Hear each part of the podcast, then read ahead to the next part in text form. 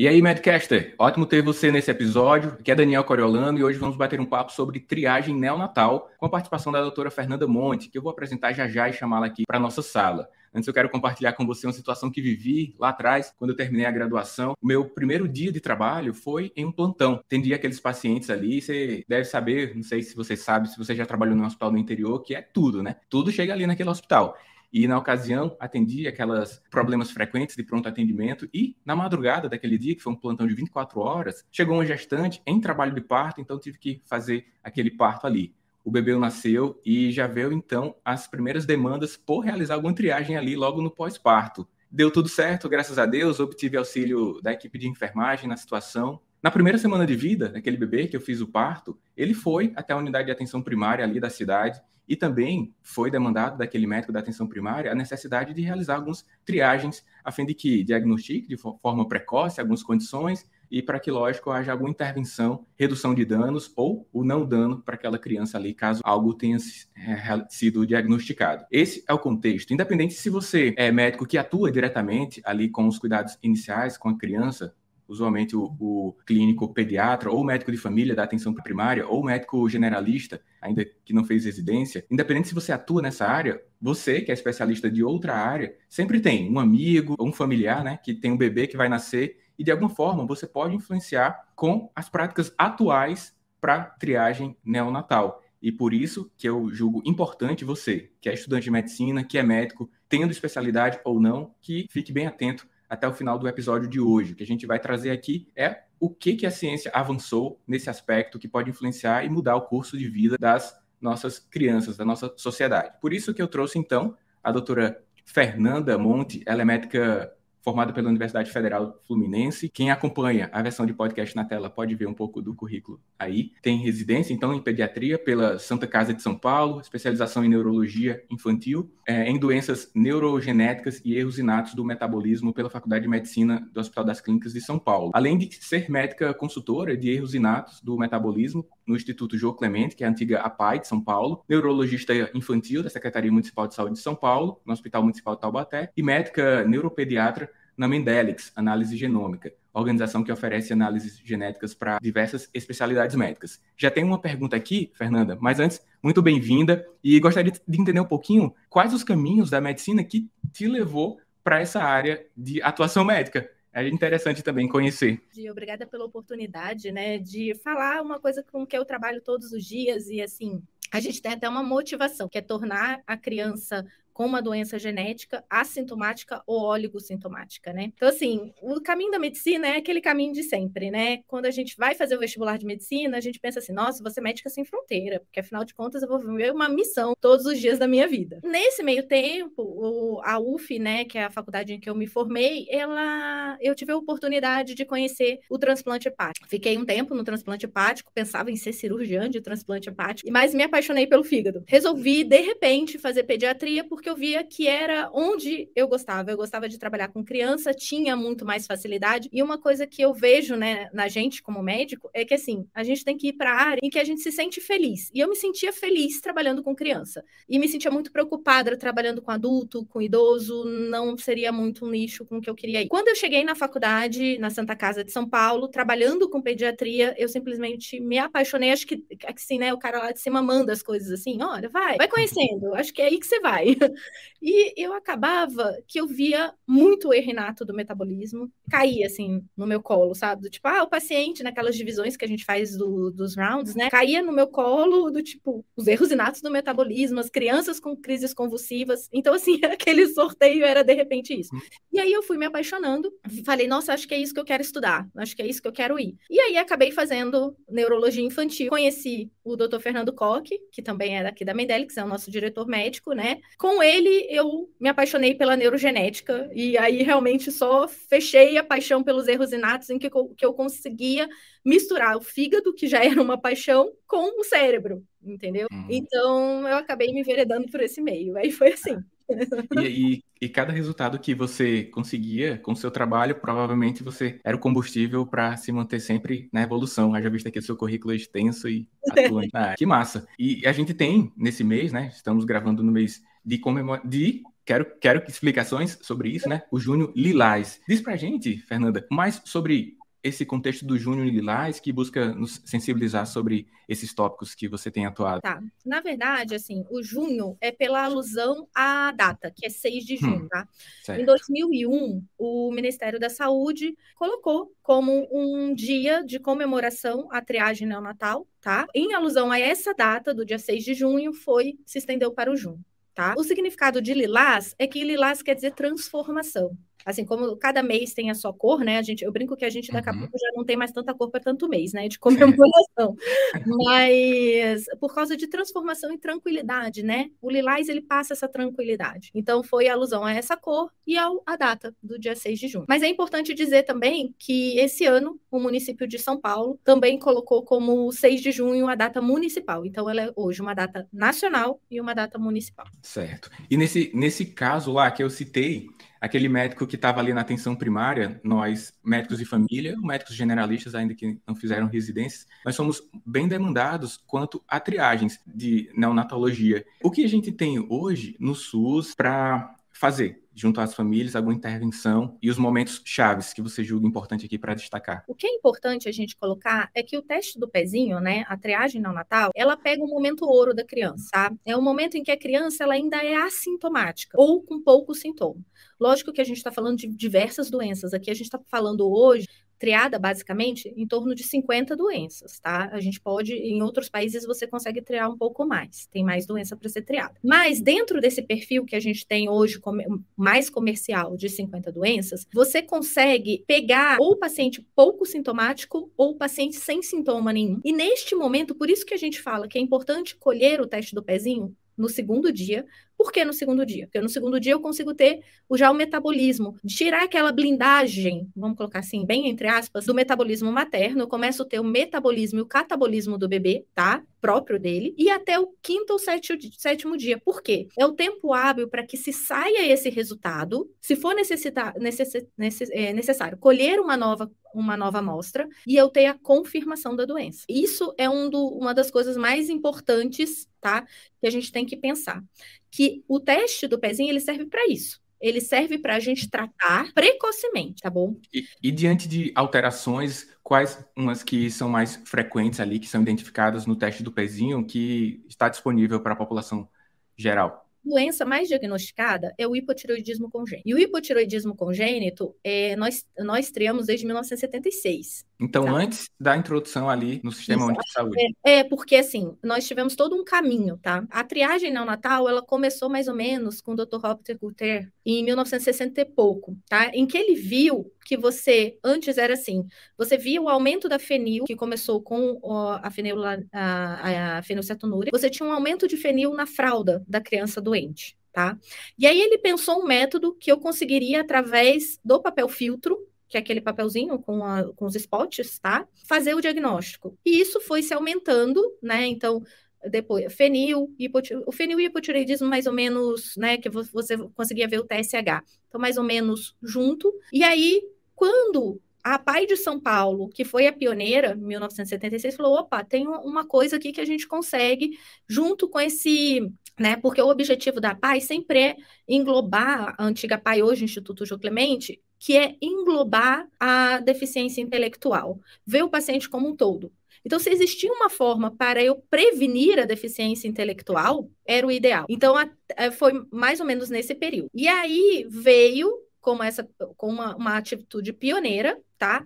E aí só em 2001 isso entra como uma portaria. Em 2014 que nós finalizamos as seis doenças. Então, para você ter uma ideia desse caminho todo. Então, hoje no Brasil, a grande parte do país faz seis doenças pelo SUS. Então, que seria o hipotiroidismo congênito, a fenilcetonúria, o, a, deficiência, a deficiência de biotinidase, a hiperplasia adrenal congênita, as anemias falciformes, né? Ou as doenças de hemoglobina, e o, a hiperplasia adrenal congênita, tá? As duas últimas que entraram né, em 2014, que assim, finalizando a lei, é, finalizando que seis doenças seriam triadas no país como um todo, foi a deficiência de biotinidase e a hiperplasia adrenal congênita. Só que a gente tem um caminho muito grande ainda, né? Então, assim, alguns outros, alguns estados já conseguem triar um pouco mais de doença, tá? Algumas cidades. Então, assim, existem é, polos, né, que estão triando um pouco mais de doenças mesmo dentro do SUS, tá bom? Por exemplo, é São Paulo. Hoje nós estamos atualmente com 23 doenças. Quando você tem ali algum familiar que, imagina num contexto de atendimento do serviço público de saúde, que os pais requerem fazer um, uma avaliação mais ampliada de testes não disponíveis ali no sistema municipal de saúde. Qual a logística para isso? Os pais buscam diretamente laboratórios ou o médico precisa ter, fazer as solicitações? A amostra pode ser a mesma, tem que ser outra amostra? Pensando aqui naquela pessoa que se sensibiliza para o tema, para amplificar a pesquisa, o que ela faz com essa informação? Na verdade, isso vai depender de laboratório para laboratório, tá? A gente não tem um centro de referência único em triagem neonatal no, no país. Vai depender de qual centro a gente tá. Eu vou te dar um exemplo lá do instituto onde eu estou. Pacientes que nascem a, em hospitais que são da, que têm a nossa referência, né, que os exames vão para gente, o médico pode preencher, por exemplo, a ficha clínica que está no site uhum. e aí falar que, que quer é, ampliar aquele teste, ou porque a criança tem algum sintoma, ou porque é filho de pais consanguíneos, ou porque quer ampliar porque é o melhor objetivo. E aí, com essa ficha clínica, ela é analisada. Alguns casos, principalmente dos pacientes sintomáticos, a gente consegue dar gratuidade nessa ampliação, tá? Lá no Instituto Gil Clemente. E eu consigo pegar a amostra dos dois dias de vida, tá? Mas vai depender muito de centro de referência para centro de referência. Eu tenho colegas que, por exemplo, médicas, tá? Que, como a gente, que teve filhos, no, teve filho no interior e não conseguiu um laboratório que fizesse a expansão. Até você que trabalha em alguma secretaria municipal de saúde, tem acesso aos gestores, que usualmente é fácil ter acesso, manda esse link aqui desse episódio. Quem sabe nos sensibiliza ele para outros temas. É, se for gestor, gestora, provavelmente tem filho. Esse é um tópico de mais fácil sensibilização dos gestores acredito que há viabilidade financeira na maior parte das prefeituras, municípios e estados para amplificar em alguma instância aí. E aí você pode fazer essa contribuição, jogar para eles aqui esse link para que estimule essa sensibilização. Mas, Fernanda, você conversou um pouquinho aí sobre indicações. É, uhum. Nós podemos fazer essa recomendação já ampliada para todos, ok? Ou tem um grupo ali que é imprescindível. Você citou um caso que é quando tem pais sintomáticos, mas Não, vamos discutir um pouquinho. Pais o quê? Consanguíneos. Tem Consanguíneos É, porque a gente sabe que os pais consanguíneos, eles têm um, não, isso não é determinante, tá? Eles certo. têm chance maior de ter filhos com doenças recessivas. Então, e esses erros inatos, eles a maioria deles tem herança recessiva. Ou seja, hereditável, né? Nesses casos aí, de uma, uma forma de maior incidência. Quando a gente então pensa sobre isso, a solicitação desse, dessa triagem é exclusivamente médica, assim, o papel do médico nisso, então, é, é primário, ou os pais podem ir direto e Sim, os pais podem. Pra, na verdade, para uma triagem neonatal não se necessita pedido médico. Então, assim, a triagem, eu, eu, eu costumo dizer assim, sabe? É justamente por estar num, num, momento assintomático da criança, quanto mais ampliada você puder ter essa triagem, melhor. Porque você vai ter uma possibilidade de tratar sem sintomas ainda. E existe um, um, um critério para que aquela doença entre na triagem neonatal. Então, um dos critérios é que ela seja tratável. Não que a gente vai tratar e curar. Nós estamos falando em grande parte de doenças genéticas, né? Uhum. Mas que a gente consegue, através de uma dieta, através de uma reposição vitamínica, através de, de, algumas, de algumas manipulações, tornar a criança menos sintomáticas, sintomática, né? Ou mesmo sem sintomas. E pensando um pouco sobre prevenção quaternária, que é não gerar excesso de intervenções médicas desnecessárias.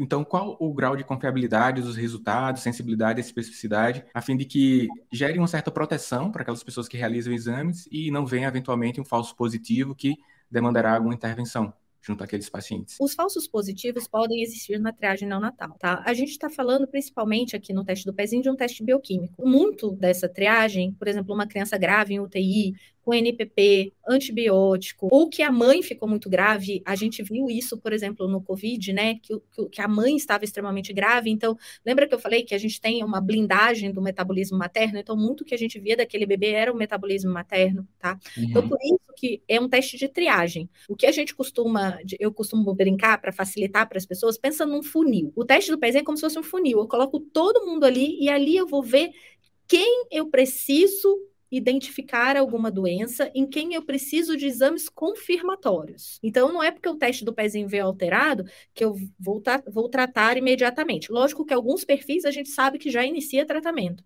mas isso com uma pessoa capacitada e uma pessoa hábil de olhar um, uma, uma triagem neonatal. Tá? Que ela pode ser usada, por exemplo, para diagnóstico. Mas eu vou precisar de exames confirmatórios, sejam bioquímicos ou sejam moleculares. Tá? Molecular Isso... É genético. Ah, ótimo. Então, precisa também verificar se a região. E como é que está isso assim? Você tem uma ideia no Brasil, de forma geral, sobre serviços que possam intervir para a, esses diagnósticos frequentes? Somos muito poucos os centros de referência. Então, assim, uhum. assim, geralmente os, os hospitais de escola têm alguma, alguma ação, né? Mas, por exemplo, eu, tô, eu também trabalho, é, né? Eu também, eu também estou no ambulatório de doenças neurometabólicas do, do HC, né? Do Instituto das, da Criança, aqui em São Paulo. E a gente recebe criança de todos os, de todos os lugares, literalmente. Porque são poucos médicos que estudam doenças raras, são poucos os médicos que são hábeis, né? E que têm essa, essa, esse estudo. É, eu brinco que se o paciente com doença rara é raro, o médico que estuda doença rara é mais raro ainda. Tá? É então, então, assim, é, é, é, na verdade, um dos intuitos que a gente tem é difundir esse conhecimento. O conhecimento não vale quando ele para em mim. O que eu mais quero é que a gente tenha um monte aí de médicos, né, e futuros médicos, que entendam que os raros são muitos, né, eles podem ser poucos pra, quando eu olho para ele individual, mas é um grupo muito grande e que precisa realmente de médicos que tenham que que tenham os estudos, né? É, a gente tem, por exemplo, uma, uma frequência, mais ou menos, é, lá dos erros inatos, que a gente investiga, né, no instituto, que são 50 erros inatos, 50 erros inatos, e que a gente pega um para cada 4 mil nascidos vivos. É muita gente. É, ver a população geral, um, um país continental como o nosso, muita gente. E isso você já está incluindo o teste mais ampliado ou, ou, aquele mais específico? Porque se a gente for pensar também nos testes ampliados. É, o que eu estou incluindo, o que tem tandem, é. O tandem certo. é uma espectrometria de massas em tandem, tá? Aí a gente chama carinhosamente de tandem, porque falar espectrometria de massas em tandem é um nome muito grande. Uhum. Então a gente chama de tandem. Esse, é, essa tecnologia eu consigo ampliar a triagem neonatal, até 50 doenças em que eu vou conseguir ver uma cromatografia de aminoácidos, tá? E um perfil de acilcarnitinas. Então, aqui eu estou ampliando para algumas doenças, alguns grupos que a gente chama de metabolismo intermediário. Eu estou falando para vocês de doença do ciclo da ureia, doenças de beta-oxidações, aminoacidopatias, é, beta desculpa, beta-oxidação, aminoacidopatias, ciclo da ureia. Gente, esqueci o quarto, deu branco. Beleza. Vamos colocar na edição.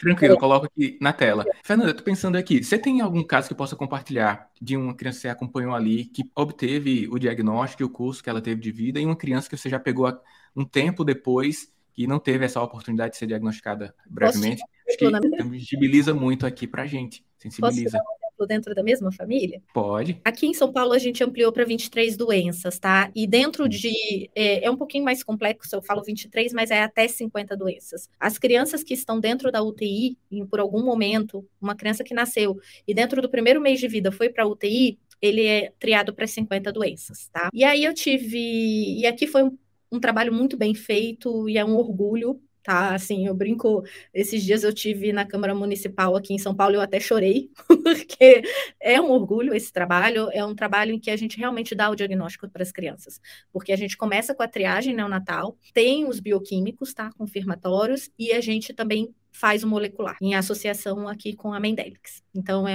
é um trabalho, o Instituto João Clemente Mendelix. Né? Essa criança é uma criança que nasceu de um parto cesárea, com 38 semanas, e acabou tendo uma taquipneia transitória do recém-nascido. Por conta disso, ela foi para UTI, tá? Só esse foi esse motivo. Saiu bem, ficou um, dois dias no oxigênio, saiu super bem. Só que como ela passou pelo teste do pezinho ampliado de 50 doenças, veio um perfil muito bonito. Na hora que eu peguei o perfil, veio um perfil muito bonito de uma doença chamada acidemia isovalérica, que são as aciduras orgânicas, que agora eu lembrei o nome. Ah, beleza. Pronto, tá explicado. E aí ela veio esse perfil muito bonito, extremamente bonito. Eu falei, gente, vamos chamar essa criança para eu ver como é que tá, porque vai que tá na UTI. Não, tá de alta, foi para casa. Chamei, conversando com a mãe, tirando a história. Eu conversei com ela, falei: olha, a gente vai fazer os confirmatórios, tem um perfil muito bonito, mas eu vou pedir para a senhora ficar vindo aqui toda semana para a gente ver como tá, ou então entre em contato com o instituto se acontecer alguma coisa, né? Que ela amarrar o paciente, que eu acho que isso é importante. A gente não tria para triar, a gente tria para tratar, tá? Uhum. Então, isso, isso a gente tem que colocar muito na cabeça. Eu trio para tratar, ponto. Então, assim, eu tenho que criar toda uma rede de apoio para essa família. Eu tenho que garantir que a criança triada ela vai estar num centro de referência, tá bom? E vai ter o tratamento dela. E aí, quando eu conversando com a mãe, eu fui perguntada do antecedente familiar. A mãe virou para mim e falou assim: doutor, eu tenho certeza que você vai saber o que meu filho tem. Eu falei: é, o quê? Eu tenho um filho de três anos, ele tem um atraso de fala, mas eu acho que o atraso de fala dele tá porque toda vez que ele fica gripado, doutora, ele vai para UTI com uma acidemia, a mãe sabendo a palavra acidemia, concorda? Uma acidemia e entra em coma. Aí, quando dão soro para ele, ele volta. Eu falei assim: quando dão soro, bota ele em jejum, mãe? Bota, bota ele em jejum. Aí ele acorda, ele acorda. Eu falei: pois é. Eu posso te garantir agora que a gente vai começar o tratamento da sua filha também, porque os dois têm a mesma doença. E aí já encaminhei para o Instituto da Criança, né? Essa, e aí eles, eles começaram o tratamento precoce. Desde que a pequenininha, a pequenininha iniciou o tratamento precoce com três semanas de vida. Ela nunca teve nenhuma crise metabólica. Nenhuma. E, e o outro passou quanto tempo? Ela, ele tinha vida? três anos. Três anos. De vida. Desde que ele entrou com o tratamento, ele nunca mais teve nenhuma crise metabólica e está conseguindo recuperar a linguagem. Então, a gente muda a vida, a gente muda a história. Por isso o teste do pezinho é tão importante. Por isso que triagem neonatal é muito importante. Porque a gente muda a história. Para que a criança ela não é uma história única. Ela tem pai, ela tem uma mãe, ela tem avós e pessoas que vão sofrer do lado.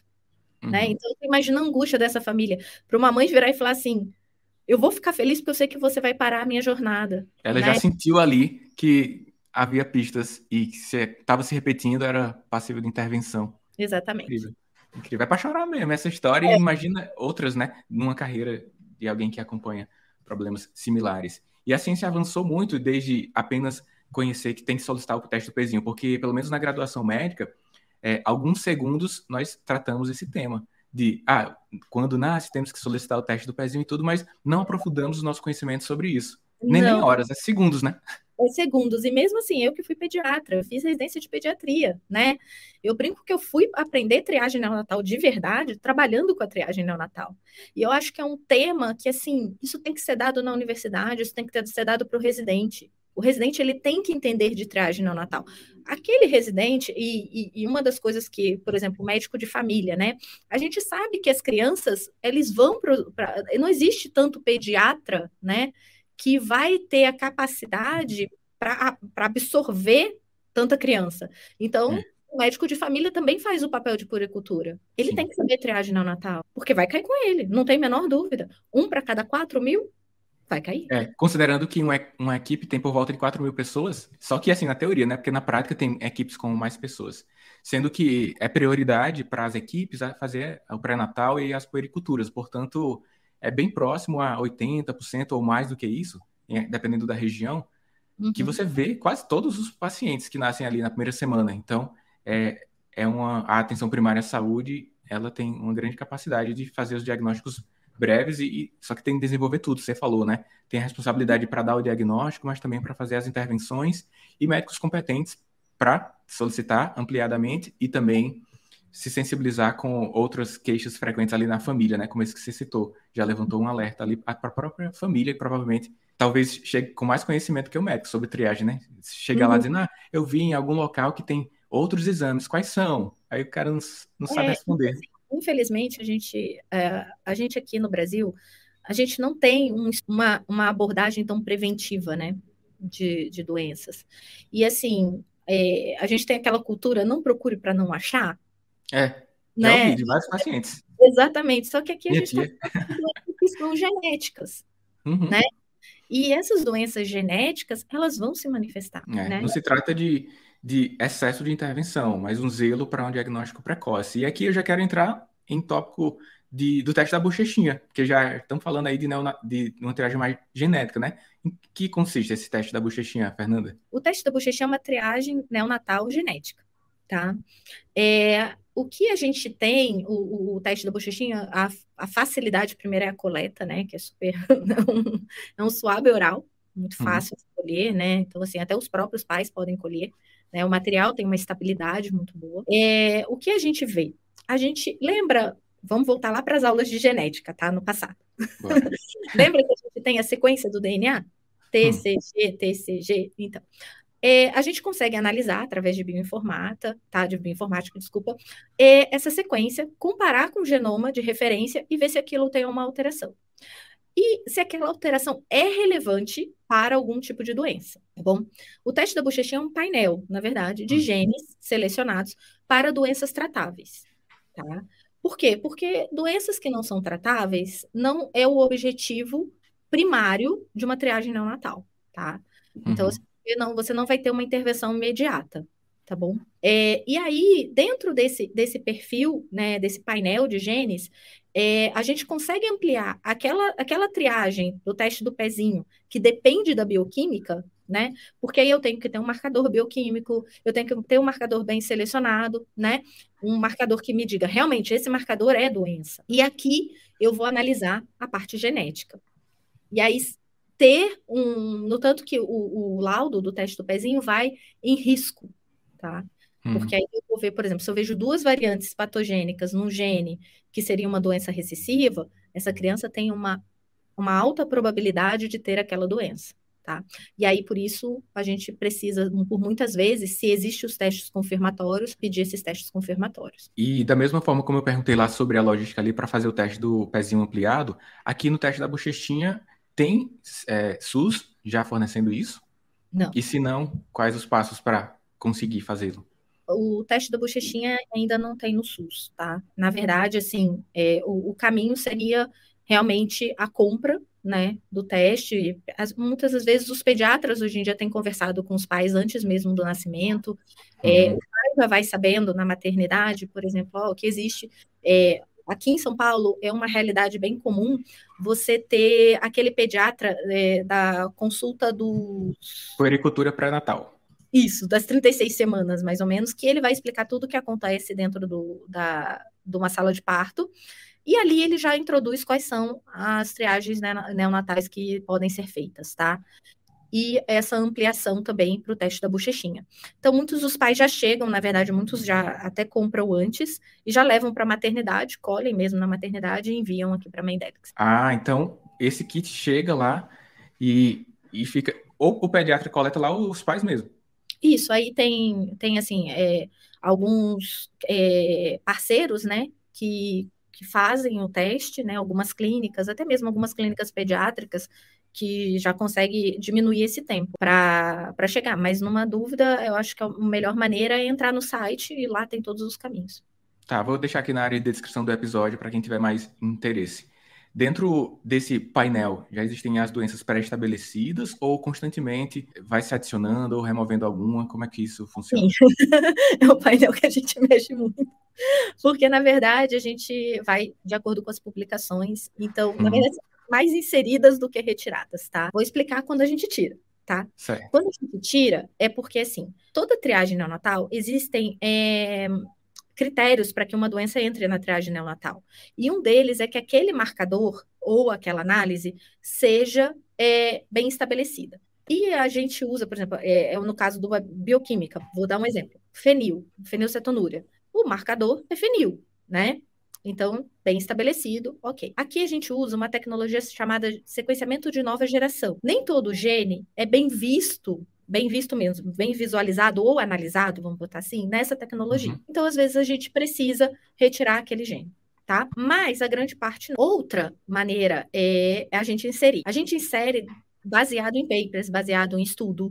Então, por exemplo, tem muitas, o tempo todo tem gente estudando o tratamento de, de doenças raras, tá? Então, a gente vê se esse tratamento está bem estabelecido, como está, e aí a gente insere a doença. Entendi. E o resultado disso vem de uma forma assim amigável para o médico não geneticista, não especialista na área. Por exemplo, exames de imagem às vezes complicam a nossa cabeça como clínicos gerais, hein? Vem lá as descrições, o cara não quer se comprometer, mas como é que vem o resultado no teste da bochechinha quando então, alterado? O que que a gente põe, tá? A gente só vai a gente só vai mandar para o laudo, né, coisas variantes que a gente acha e que tenha embasamento para que se pensar em doença, tá bom?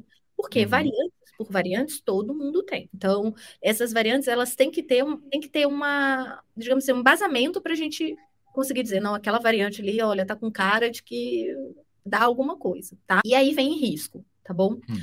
Os riscos básicos que a gente chama é o baixo risco, que aí vai estar escrito baixo risco, é, é, uhum. baixo risco das, das doenças que estão lá estudadas ter alguma, ter alguma variante patogênica daqueles genes. Vem o risco intermediário, que é isso. Ele tem um risco, a gente viu essa variante, mas o ideal seria fazer, fazer em conjunto as provas bioquímicas também, porque existem. Ou então correlacionar com a clínica. Tá? Vem bem separadinho assim.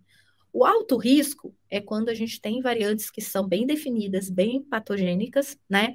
É, e que a gente fala, olha, aqui está a doença, provavelmente essa criança tem. E aí depois a gente tem um baixo risco que tem alterações laboratoriais. O que, que eu quero dizer com isso? Por exemplo, a pessoa fez o teste do pezinho. Vai vir um traço falciforme, o que eu vou ver no teste da bochechinha também. Então eu falo assim, ó, tem realmente o traço falciforme, tá? E existem é, uma outra capacidade de risco também, que a gente chama, que é aqueles que podem ter alterações bioquímicas, tá bom? Mas que tem pouca probabilidade de doença clínica. É bem assim, desse nome mesmo, enorme, uhum. azul grande assim, tá? Então, por exemplo, é, variante, é, galactosemia variante Duarte que a gente sabe que ela é uma, um tipo de galactosemia já descrita, mas que as manifestações clínicas ou são poucas ou nenhuma. Para quem quer avançar mais sobre o estudo nisso, você tem algo a recomendar? Tem o manual do teste do pezinho no site do Ministério. Assim, na verdade, não existe nenhum programa de, de conhecimento mesmo. Acho que talvez o site, um site legal de se, de se ler isso, de como está a triagem no Brasil, seria o site da SBTIM, tá? Que é a Sociedade Brasileira de Triagem e Erros Inatos no Metabolismo. E lá uhum. eles dão bastante informação, tá? Sobre como está a triagem no Brasil. Infelizmente, a gente ainda está tendo muito que arrumar a casa. Não é, assim, é certinho, né? Todo mundo faz seis doenças. Então, uhum. a gente sabe que ainda tem uma cobertura baixa no Brasil. Certo. Eu tive acesso aí com a assessoria, né? O treinamento Indelix, Criar para Tratar, onde você, Fernanda Monte, e a Larissa, a Thaís, pediatra também falaram sobre isso. Você acha interessante a gente compartilhar aqui para o pessoal que quer aprofundar? Claro, é, essa aula é uma aula um pouco mais antiga, né? Que a gente falava de como era a, por exemplo, principalmente os laudos, né? Como estavam os laudos naquela época. A gente teve essa modificação que eu passei para você, uhum. até para tornar mais amigável e mais fácil do médico entender, interpretar, uhum. né? Aquelas alterações. E assim, a gente, é, havendo interesse, a gente pode também, né? A Mendelix tem interesse em difundir o conhecimento, a gente vai ter aí também um dia de, de ter a aula também. Eu acho interessante essa difusão, sim. Uhum. Isso é pra... um trabalho é, nosso aqui, Larissa e eu, que a gente sabe que a gente recebe muita dúvida sobre triagem neonatal e é pouco, uhum. e tem pouco lugar para se ler mesmo. Alguém que tem interesse em conversar com vocês sobre o tópico, quem sabe algum um médico que tenha pacientes que tem algum desconfia de algo, para trocar alguma ideia, tem algum canal oficial? Eu, eu assim, eu não tenho nenhum canal, eu pessoalmente não tenho nenhum canal que eu uhum. sou péssima em, em, mídia, assim, não, eu sou assim, eu tô, eu tô agora providenciando um Instagram profissional, assim. Certo. Mas eu posso deixar o meu e-mail. É... Pronto, eu vou deixar na área de descrição, não precisa falar aqui, né? Eu deixo uhum. na área de descrição. Uhum. Mas acho que, que é interessante porque o tema já que tem poucos no Brasil para falar sobre isso, acaba sendo uma referência e uma ponte para dar outros passos, ajudar os, aos pacientes. Agora, aquela pergunta de anamnese no final, né? Tem alguma coisa que você quer dizer e eu não perguntei, que é importante sobre o tema? É, eu acho que assim, é frisar. É frisar que a gente que é médico, a gente tem que pensar no nosso paciente. A gente tem que pensar naquilo que é o melhor para o nosso paciente sabe? E que a gente tem a capacidade de mudar a história. Quem está há algum tempo na medicina, eu brinquei que esse ano eu faço 15 anos de formada e para mim foi uhum. essa formatura. É, a gente tem que ir à busca do conhecimento. É, dizer que assim, ah, eu não sou especialista dessa área, não é desculpa para o paciente. A gente pode dizer para ele eu não sei. A gente pode ser verdadeiro com o paciente. A gente pode virar para ele eu não sei, mas eu vou atrás da informação. E isso muda muito, muda a vida. Então, se eu posso deixar uma mensagem aí para quem está se formando, para quem acabou de se formar é esse. Mude a vida ao seu redor, que a gente tem essa capacidade. E hoje, mais do que nunca, somos uma interface, né? Da informação com a aplicação do conhecimento. Muitos pacientes buscam lá, já chegam falando bastante é preciso que tenhamos competência, humildade intelectual para avançarmos sempre no estudo contínuo, né? Aqui na medicina não tem essa de acabou os estudos, não existe não, isso. Não existe. Né? E essa humildade intelectual repercute em cada uma das vidas que são diagnosticadas e que amenizam ali a saber que não tem um diagnóstico, porque a exclusão também ajuda, alivia muitas famílias que vão por outros caminhos, buscando outros diagnósticos, né? Removem dúvida dos caminhos terapêuticos. Fernanda, muitíssimo obrigado por participar aqui. Foi ótima a nossa conversa, elucidou bastante. Fiz perguntas de noviço aqui, justamente para que eu possa também implementar na minha prática esses conhecimentos que eu adquiri aqui com você no nosso bate-papo. E espero que aqueles que acompanharam esse episódio que possam compartilhar com sua rede de contato. Para esse tema em especial, é preciso que haja essa difusão da informação, do conhecimento, para que haja a mudança de curso de vida daquelas crianças que terão acesso a exames os usuais, né, já disponíveis, e geração de uma certa pressão para amplificar nas secretarias de saúde de estados e municípios. E quem tiver a possibilidade também de triar com o teste da bochechinha, também tem, temos esse avanço da ciência em prol daquelas pessoas que podem ter esse acesso. Fernanda, muito obrigado. A gente se... E você que tem alguma dúvida, pode colocar aqui na área de comentário algo, né? Eu posso fazer os encaminhamentos aqui para Fernanda e a gente se encontra em próximo episódio aqui do Medcast. Até mais. Obrigada. Valeu.